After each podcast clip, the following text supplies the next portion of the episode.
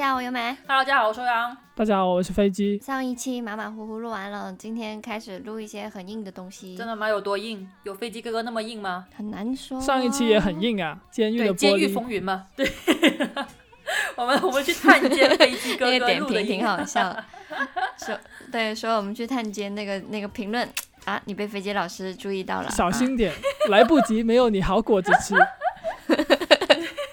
他之前之前留意到的是那个什么艾美羊，什么艾美羊，哎，说不定就是他换了个名字继续出现了。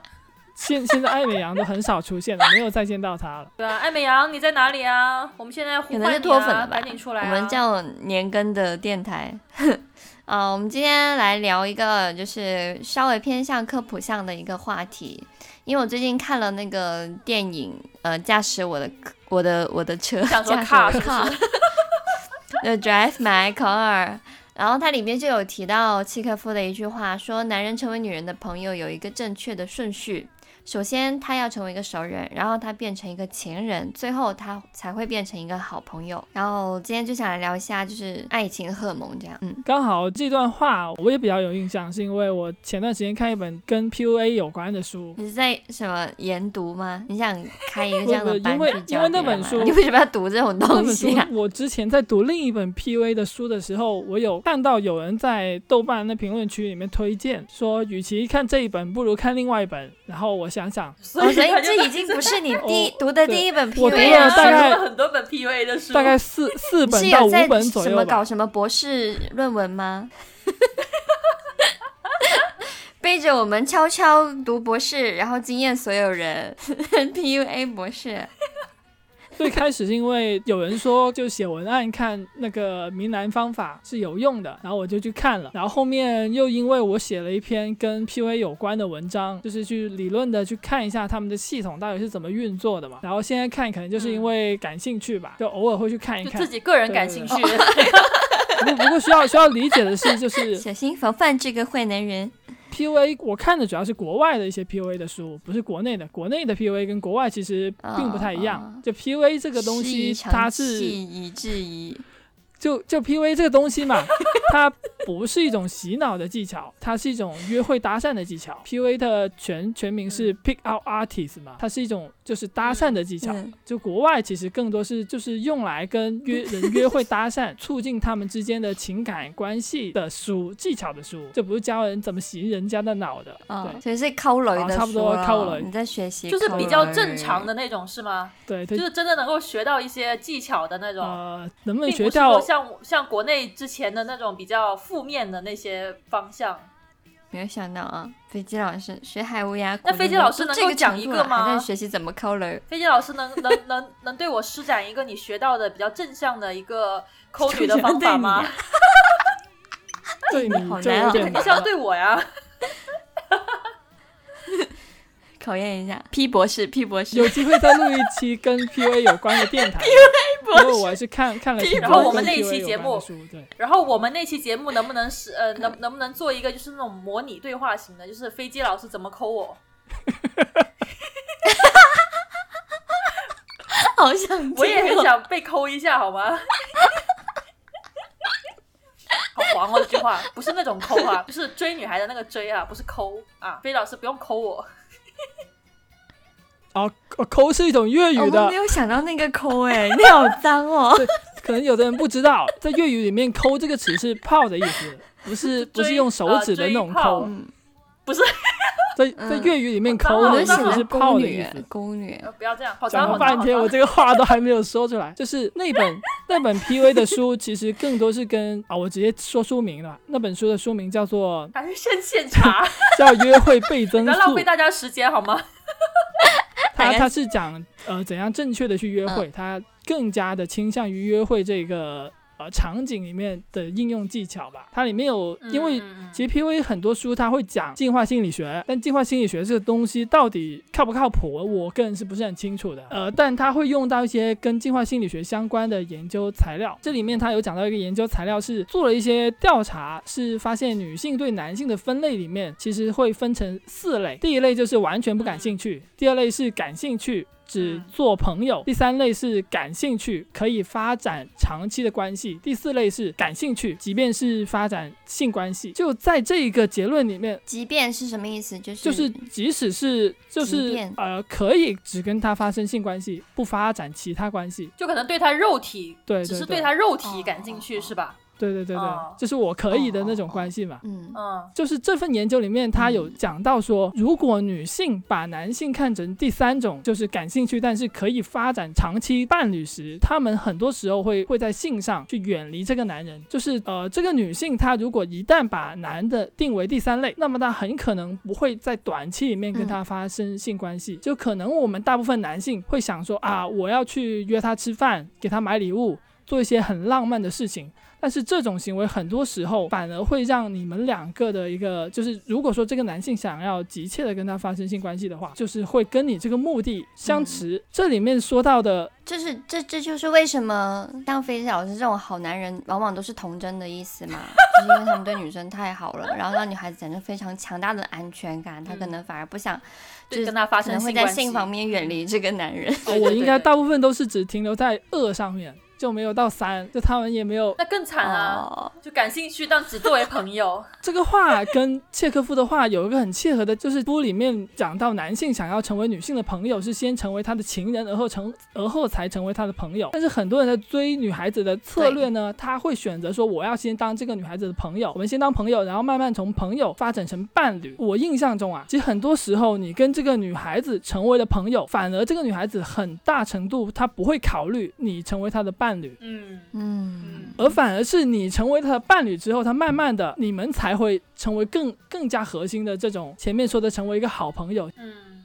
对，我是觉得你跟一个人，不要一开始就冲着去做他朋友去。我是觉得就是你跟一个人成为朋友的那个评判的前提，跟成为情人。的那个前提会不一样，就是你可能一开始见到这个人，如果是只是就对这个人感兴趣，只是一些朋友方向的东西的话，那接下来他就是朋友，因为你没有性冲动，或者是跟这个人有那种嗯怎么说呢，就喜欢的那种，是不是？我们接下来讲这种荷尔蒙啊，就是可能你对这个人对啊，没有那种荷尔蒙的话，你们就只能是朋友。但是如果说你跟这个人能发展成情人关系的话，你就肯定是有这个荷尔蒙存在的。对，以我的经验看来，你跟一个一个异性有一瞬间，你觉得就是在那一个瞬间评判的过程之后，你们两个就定性了。对我个人来言、而言，嗯就是我觉得这个人哦，他是朋友，他就不可能变成情人。嗯但如果我觉得他是情人，他不可能变成我很好的朋友。嗯嗯，那今天其实就是想来聊一下，因为我们有时候都会说爱情是一种荷尔蒙的影响嘛，它来自于荷尔蒙，但其实荷尔蒙有好多种，然后每一段爱情发展都有一个相似的过程，它可能是始于激情跟冲动，然后逐渐成为稳定跟安心的关系。所以今天就来讲一下，呃，有哪几种跟我跟爱情这个东西有关的荷尔蒙，它们各自有怎样的一些作用。然后第一个就是 PA 苯基乙胺跟那个去甲肾上腺素，肾上腺素应该听的人比较多。嗯 PA 我其实也是对查资料的时候才知道有这么个东西。嗯那这两个东西其实它有什么效果呢？一个就是呃，让你产生这种征服的那种冲动，它会让你有信心、勇气、精力。就像有些人，他可能呃刚开始恋爱的觉时候，觉得哇，我要为了这个人做很多很多事情，就是什么上天去揽月啊，然后呃山盟海誓啊都可以许。有些人他会容易讲出这样的话来，但是他其实不一定是真的呃以一个欺骗的目的去讲这种话的，他可能在那个瞬间他真的觉得自己有这样的能力，所以自信心。那这个是不是跟男生在床上会说什么“我今晚一定要嗯今晚别睡觉啊搞，七次”这种？他可能就是想睡了。对对对，就就就类似这种，他其实并不是，他其实并不是想欺骗他，只是在当下的时候他就会说出这种话不。满意。哦，就就是说计计算的那个标准不一样。这个男人说，我每一次都可以三十分钟，是从进小区开始算的，是吧？是从知道你的微信号码那一瞬间开始算。然后，但是这种 PA 啊，它也有一个副作用，它除了让人感感觉对这段感情充满了信心之外，它还有个副作用，就是会让你产生偏见跟执着。有些人就是他会因为这个 PA，他丧失一些客观思维的能力，他就觉得自己想的东西就是对的，他自己认为的东西就是就是没错的，然后他觉得，比如说有些人会觉得说，呃，我喜欢上这个女孩子了，然后他可能只是自自己的一种臆想啊，但这已经是病态了。然后他觉得他跟你已经连孩子都生了，然后连什么以后要在哪里住，要在哪里买房子都想好了，但其实你们两个还没有，可能只是刚刚认识而已。所以这种就是可能会导致有些人产生一些极端的一些一些臆想，呃，但这个这个就是极少见，这已经不是很正常的啦。但是呢，就是在恋爱当中，这种 P A 的这种荷尔蒙是非常重要的，因为如果你缺少这种荷尔蒙的话，你可能。对于爱情会缺乏一种激情，你会觉得说自己做什么都没有把握、没有信心，然后觉得跟别人进行一个深度的交流是一件不可能的事情。呃，慢慢的你可能就会，因为我觉得做任何事情都是你经验越多，你可能会越把握的嘛。如果说你很少迈出这样的一步，可能慢慢的你就丧失了这种所谓的一见钟情的能力了。听起来这种偏见和执着跟地域歧视有点像，所以说。爱跟恨，它是靠得很近的东西。就是我经常黑河南人偷井盖，那我是不是就喜欢河南人？是吗？没有，就举个例子嘛。这种 P A 其实有一种兴奋剂啊，就是在电影里面，然后有一些以前青春疼痛电影啊，还有什么，就是还蛮有名的一种兴奋剂，叫安非他命，还挺，就是它其实是一个非常相近的东西。呃，安非他命里面它也有非常多的 PA，它可以让人产生这种壮胆的这种感觉，但它同时也是会让人就是变笨，因为你这种偏见跟执着强烈了之后，你大脑中负责记忆跟注意力的部分它就会受到抑制，所以你就会变笨。这个东西它也也是一个著名的毒品嘛，就是摇头丸里面你吃完就会。奥奥奥德雷发狂发沙狂那首歌歌词里面讲的，它会让人产生一种爱对爱情非常疯狂的感觉。反正这个东西大家记住，它就是一种让人变得非常孤勇者的，营造 一个热点的一个东西就是了。然后这个呃肾上腺素，它就是会让人产生怦然心动的感觉，因为它。它有非常强大的让你的血管收缩的作用，会让你的神经传导作用也强变强大，所以它可以引起你的血压、心率、血糖都增高。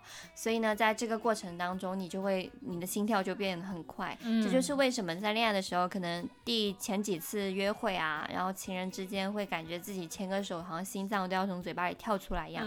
这就是肾上腺素的作用。嗯，真好，我已经好久没这种感觉了。我现在是玩过山车，我都可以很平。平静的那一种，天哪，你这是没有问题吗？肯定要看一下。我怀疑你精神有点问题，怎么会有人坐过山车很平静呢？就是觉得，就是你的心已经死了，已经没有那种，就好像我现在看恐怖片，我也没有以前那种很紧张，或者是被惊吓到一下，整个人就是那种心跳心要跳出来的那种感觉了。就虽然我现在还是怕的。但是我可能已经已经预判到预判到他接下来会这样做，我心里已经有心理准备了，所以他出现的时候就是哦，果然如此。可能当下我也是不敢看或者怎么样，但他就已经不是那种。我觉得你是那个哎，什么？我觉得你是那种精神精神上就被人玩松了的感觉。还好我不是别的地方松，行行行，所以就没有。人家怎么进出你，你都没有 feel 了，就是这个原因吗？你 也没有了，真是。到时人家一点进电台来，就听到你这句话，还以为我怎么了？你不要这样。但是，就讲回来，你刚刚讲到看鬼片嘛，就是 P A 它，你除了说你对这个人会产生这种 feel 之外，其实你也可以通过一些辅助的方式去产生。就像我们刚刚讲的，呃，看鬼片，嗯，就是有些情侣，你们可以刚开始的时候，你想让女女方对你产生更多的这种。呃，记忆点吧，就是哇，跟你有留下过这么多深刻的回忆。你可能跟他去看什么画展啊，去去看什么电影啊，不一定会有这么强烈的这种让他心跳心跳的感觉。但如果你带去看鬼片，对吧？他可能哇哇，就是就是他其实那个鬼片那个心跳，从而就是在他心目中可能。也同时变成了对你产生的一种安全感，所以就是有一些技巧在里面。但是我觉得男生如果是带女生去看鬼片的话，他的目的其实就是女生害怕的时候会握着他的手，或者是抱着他的手臂，或者是跑到他怀里，就就这种很肤浅的身体的。握住飞机老师的手，不要乱说好不好？我从来没有握过飞机老师的手，我是握过抱枕好吗？你就说我们要不要看个鬼片？对，因为我因为我是其实很想看，但是我又不敢看，所以只能跟你们一起看。由美好像、嗯好像你由由美敢不敢看鬼片？反正我跟你两个人是很少看的吧？不敢。对啊，所以只有飞机在的时候，只有飞机在的时候，我我们两个才能一起看鬼片呢、我的印象中，欧阳不是不敢看，是懒得看。他每次看到一半就走了，要么就是困了，要么就就是玩 手机刷抖音去了我们前，面发生了要么就是看到一半就说：“ 哎呀，那嗯我我去豆瓣看一下这个剧情接下来是怎么发展的。”看完之后就觉得这个东西已经看完了。哎，我现在也是这样子的，所以我也很少看电影了。嗯，但有些人啊，他就是可能通过追星啊，或者打游戏啊，或者是看一些动漫啊，或者是沉迷偶像剧啊，他就是通过这些事情已经完成了。就是给自己补充这个 PEA 跟肾上腺素的过程了。他已经在追星、打游戏的过程当中，他已经心跳足够了。那他可能跟异性相处的时候，他觉得啊这个不够劲，所以呢，就这种人的话，可能慢慢的他就逐渐习惯于独自去生活，他就不会想说我要去通过去谈一个恋爱，让自己产生这种心跳的感觉。所以可能如果说你经常习惯自己独自一个人去追求这种心跳的感觉的话，那么久了之后，你可能会对跟别人去谈恋爱这个事情失去兴趣。嗯，嗯，我觉得吃火锅感觉也有这种效果这里没有在。影射飞机老师的意思。怎么那？可能是对你有这个效果，对我的话，我只是喜欢吃火锅。我我也没有什么怦然心动的。感觉，我都是很平静的去做。哎，那我带你，去吃火锅，你会对我怦然心动吗？我想把你的头按到这个火锅里面。我我每一次跟欧阳吃火锅，这个这个电台黄色就够了，不要太暴力他啊！吃的都是差不多的东西，都是那种四川的什么美娃鱼头啊，都那种又麻又辣的。正然后他又常不都是吃这他又要点猪脑，每一次点完又不吃，我真的好烦他。老花儿，然后就让飞机吃。没有飞机好像也不怎么吃，是我逼他吃一点点，尝试一下新东西。然后飞机吃完之后就肾上腺素狂飙。像他想把你头摁到那个火锅里面去。下面下面来讲一下多巴胺吧。多巴胺的话，可能大家就就现在就比较呃常听到这个词啊听的。比较多，对，它其实不仅是代表所谓的快乐，就是有时候我们会说多巴胺爆炸，不是说一个人快乐，它其实更多是一种安全感、满足感的快乐，不仅仅是那种兴奋，它可能更多是一种平静啊，一种感到心里很很满足的一种感觉。它是一种能让人感到快乐的东西，它其实也是肾上腺素生物合成的前体，它是能够让我们的心肌收缩能力加强，然后增增加这个心血的输出量，然后就是能够让，反正能够让你整个人也是变兴奋，可是它同时也可以让你就是消除这种紧张跟抑郁的作用。有时候拥抱的时候就会？让人产啊买买买，对啊买买也也可以啦，也可以啦，嗯对对。但是呢，这个多巴胺呢，它有一个特点，就是它是不会持续太久的。因为人他有自己的这种自我调节能力，一般到了大概半年到四年左右的时间，就每个人呃这个不一样啊。但是嗯有些人到了六个月的时候，或者是到了一年两年的时候，他们就慢慢就他就会调到一个正常的一个状态了。那这样之后，可能你的这种对爱情的这种情意乱情迷的感觉就会消失。对对对对，就所谓的有些人说七年之痒，可能现在人已经没有耐心到七年了，可能三年四年就已经不行了。所以这个东西就是说，像之前呃那个重庆森里面说，在这个世界上什么东西都有个有效期，一旦你的大脑多巴胺觉得自己对着某一个人已经搞不动了，已经没有办法分泌多巴胺了，那可能有些人就觉得我不爱了，他会想要说我去换一个，去追寻另外一段的这种激情，这样。所以爱情的保质期就是半年到四年。诶，是不是嗯跟那个做做一次半永久差不多啊？半永久是不是也这么长时间？你说你是发际纹眉吗对啊，就像纹纹个眉毛什么的，好像也是差不多这个时间。好像纹眉是差不多，所以你的就是怎么办你的办爱情哦还不如一，还不如一个半永久的眉毛是吧？可能差不多吧，就是谈一次恋爱就纹一次眉毛，就眉毛还没有消失爱已经消失了广。告没有半永久的那个广告啊。我们要是接半永久的广告，应该是接那种私处脱毛吧？就半半永久针什么的那种，半半永久延 半永延时，或者那种半永久气 崩，半永久你就是装了之后你的腋下会有一个按钮，按一下然后就会噔一声弹起来。感觉好 cheap 啊！所以说，一个爱情的保质期就是大概半年到四年，然后过了这个时间之后，爱就散了，家就没了，嗯，曾经的爱人就变朋友了。可能家还在，就是没有朋没有家已经不像家了那种心跳以。前是下班急着回来，没有啊，所以很多人现在是下下班了，在公司一直待着不不回去，是这个意思。啊，所以很多人不是说？要到要到一段时间，要给人一种惊喜啊、仪式感的东西。我感觉就好像是为了续这半年，就就是可能你在这个半年期间哦差不多到了，然后你们就可以再搞一个惊喜感，再搞一个 surprise，搞个仪式感的东西，然后这半年又可以再续半年。嗯感觉欧阳挺会这些东西的。我不会，我不懂，我是听你们讲的，我听飞机讲的。这帕金森，他就是那个手抖抖抖抖。我们小时候说，你看帕金森啊，那个令令丸啊，这东西会从你手上掉下来。那个那个帕金森其实就是因为你大脑缺乏多巴胺，因为多巴胺它是一种神经传导的物质，它就相当于意思就是说，你的大脑神经系统发出命令让你的肌肉去做一个什么事情，但是因为没有多巴胺，所以你的命令不能够传达，就出现手脚不听话的现象。我觉得这个其其实也是一个影射啊，就是在爱情当中，有时候你也是觉得，哎呀，他挺好，我要对他好一点，我要对他忠诚一点，我要对他有一种心跳感觉，但是你的身体就是做不到，你就是没有了那个心跳的感觉，这这是你无法控制的，这个就是所谓的，就是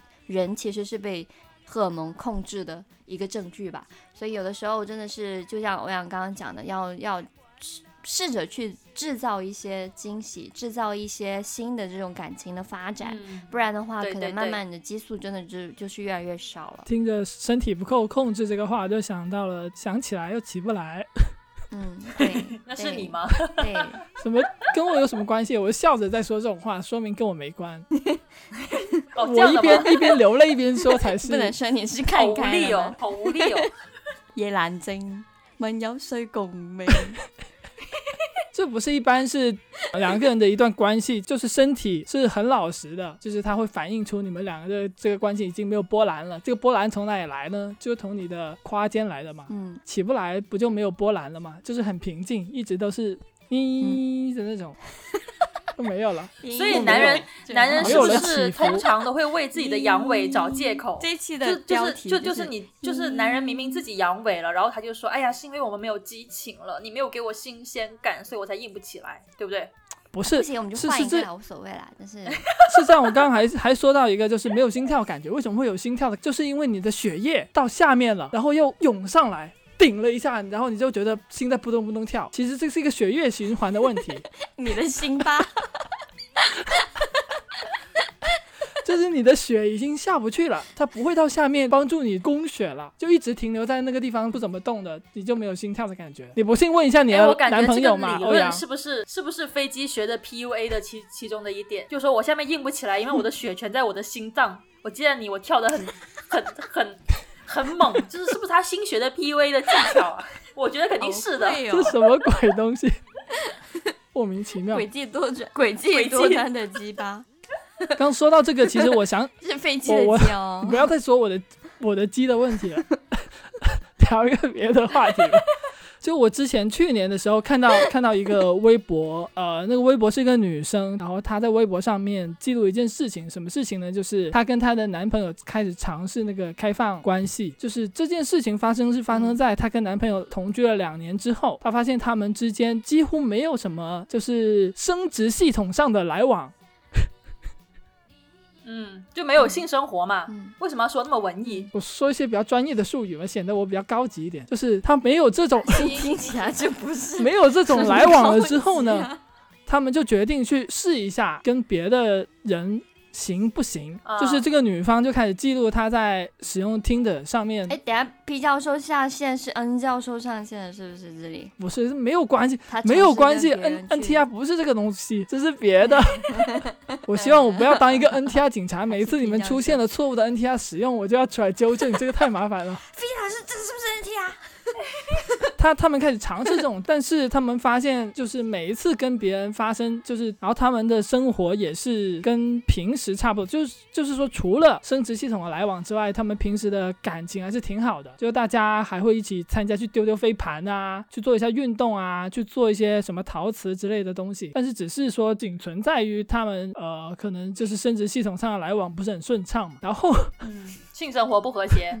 你不用来翻译，没有性交，就是还是会产生一些妒忌的心理，就是妒忌的心理反而成为了他们关系中的一种调和剂，在普通的。关系生活上，他们没有能够找到那种心跳的那种悸动的感觉，但是在这种开放关系之后，对彼此的一些发展上，就是一些跟其他人的来往上，就产生一些妒忌的心理，这种东西反而去妒忌。对，让他们的关系变得比以前要有激情了一点。不只是他们俩，萨特跟波伏娃之间的关系可能是有一种利用的，我自己感觉会有一种利用的心理在。因为萨特之前会搞自己的学生，然后让波伏娃去引导他的学生来跟他进行三人行。哇，玩好大啊，法国人。虽然说对方就是那个第三个人他不感兴趣，但是被波伏娃几次劝导了之后，就是最后最后还是参与到这个活动里面去了。然后比较有趣的一点就是。波伏娃她经常跟她的男朋友，就其他除了萨特之外的男朋友抱怨说，萨特除了在在就是床下一条龙，床上一条虫，但是在三人行的时候，萨特就很兴奋，就他多巴胺上去了，我也不知道是什么东西上去了，反正是有东西上去了就是了，是不是多巴胺我就不是很清楚了。我难顶啊！反正你就是说，在感情当中是需要通过去制造一些跟平常不一样的东西，去刺激你的这个。你的这个心跳的，是不是？然后让你们的感情有一些新的一些延续。我觉得这个有点像什么爱情的教魂呢？就是已经死去的东西被你活生生再复活回来。就是其实中间有一些可能是。蛮还蛮玄学的东西吧，是需要你们自己去去摸索跟把握的，因为不是每一对情侣的底线都一样，然后不是每个人的基点都是相似的，就是需要你们各自去去去寻找一些吧。如果你的你觉得你们的感情已经走到了一个很怪的一个边界点的话，然后你想要让它延续下去，需要你自己去探索。然后下面要讲的一个一个激素就是内啡肽。内啡肽，以前我在裤头时期有写过文章去聊这个东西，我觉得它是一个很有趣的东西。它其实就是它的作用有点像那个吗啡啊，就是也是一种毒品啊，所以爱情真的是有毒。爱情对，它也是一种镇定剂，它可以强对爱情是有毒的，对身体会造成它它可以大大的降低你的焦虑感，还好吧？它这个飞机最近是被人伤害过吗？我很想知道，谁伤害我？没人伤害我，就只有我自己伤害自己。好可怜哦，就是内啡肽会让你产生一种安逸的、温暖的。静呃平静的亲密的感觉，然后其实，在运动的过程中，也可能会让人产生这种激素，它会让你充满了快乐，充满了这种活力。所以呢，有的人他会爱上去跑步啊、游泳啊、打拳啊等等的这种可以一个人坚持的运动，就是因为这个运动过程当中也产生了一些让他可以感到非常平静、非常。有这种温暖的感觉的一种激素。如果说我们进入一段婚姻之后啊，婚姻大概大大概在也是刚刚我们讲到六到四六个月到四年之间，它可能也是这个激素，呃，之前那个之前那个激素会慢慢下降，但是。到了这个时候开始，他们就会产生就是内啡肽的这种开始去放弃追逐所谓的激情跟满足，但是他你会开始去寻找这种稳定的安心的感觉。所以为什么有些人进入一段婚姻之后，他会觉得自己可能很难去维系，或者是一段呃稳定关系之后，他每次都是到了这个位置，他就无法进行下去，可能就是因为他们的内心无法呃分泌足够的这种内啡肽，让自己安定下来。因为其实他这个也是爱情当中非常。重要的一部分，你不能一直去追求心跳，你总是要回归到生活的原本的样子。平静，就像欧阳一样，心总是要停的，不会一直跳。我没有停好吗？我的心还在 还在跳好吗？我现在是下面的血液都涌到了上面来，你知道吗？你的心巴，你下面，你下面怎么？我的心巴充满了我的血，怎么？我下面也可以充血的好吗？行，好，我喊什么？下体充血，不要这样下面还会流血的。好了，我知道了。最后一个要分享的激素就是脑下垂体后叶荷尔蒙，它其实还有个名字叫做催产素，然后它同时也有可能是加压素，但是一般我们呃聊的比较多的都是催产素这个东西，它其实。就是这个激素是我觉得非常神奇的一个激素，它有科学家做过实验啊，他在往那个雄性的野鼠身上打了这个激素之后，它这种野鼠明显会对自己交配过的异性的这个兴趣会远远高于对于其他呃异性的这个兴趣。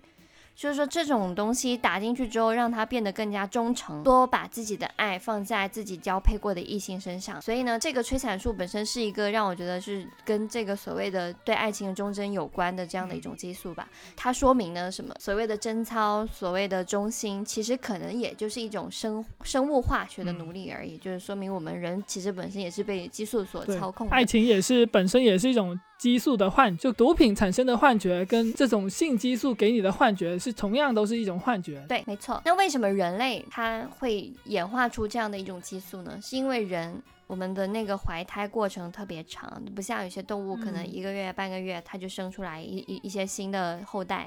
人的话怀胎十月，然后小孩子。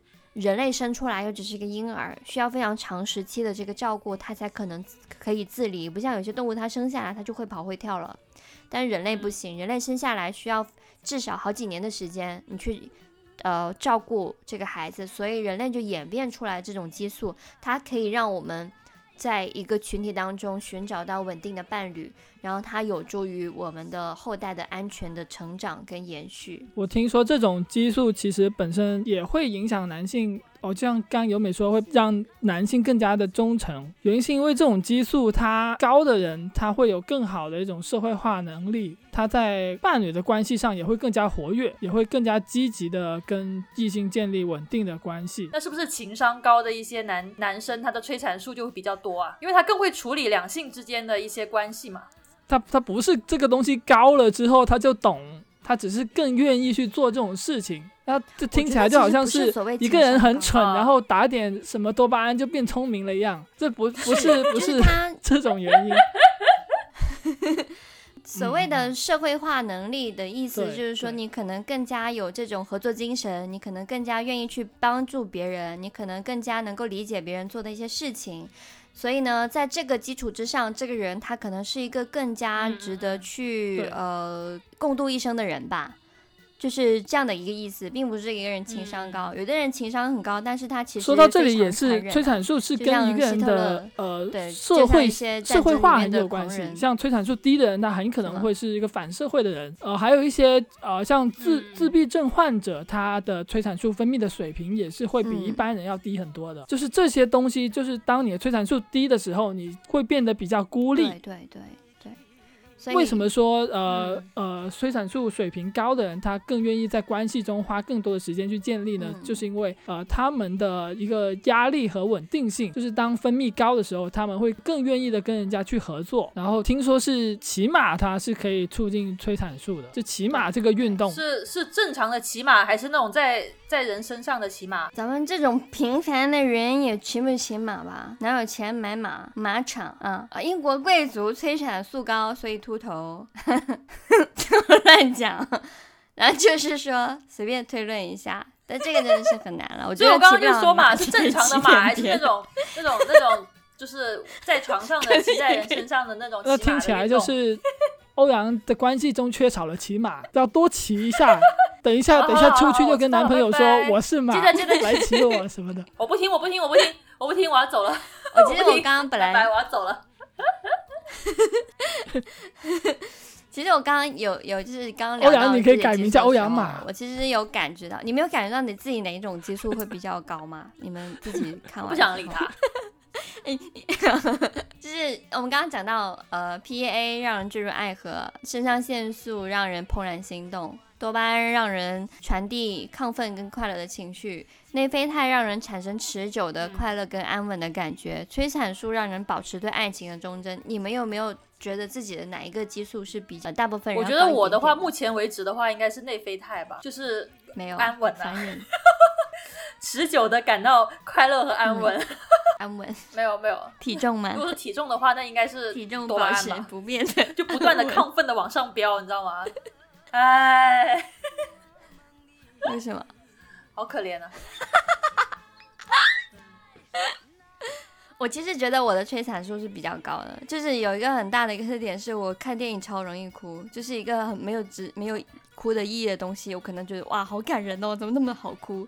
这个人怎么那么怎么那么激励人？怎么那么让人觉得好可怜？怎么让人觉得啊，他真的很值得去被爱之类的，我都会很容易哭出来。我觉得这这可能是因为我的催产素会比较高，而且我还蛮喜欢进行这种日复一日的可能不变的生活的，就是去去维持一个我觉得可能平凡，但是能够让我觉得呃很有意义的进行下去的日子。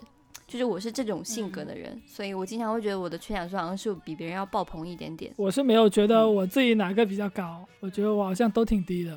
嗯飞机可能血压比较高，我血压也不高，就没有什么是是高的，没什么高的。低血压，上次进医院了。发际线比较高。发际线也不高好吗？发际线哪可能性比较不高？好，不高。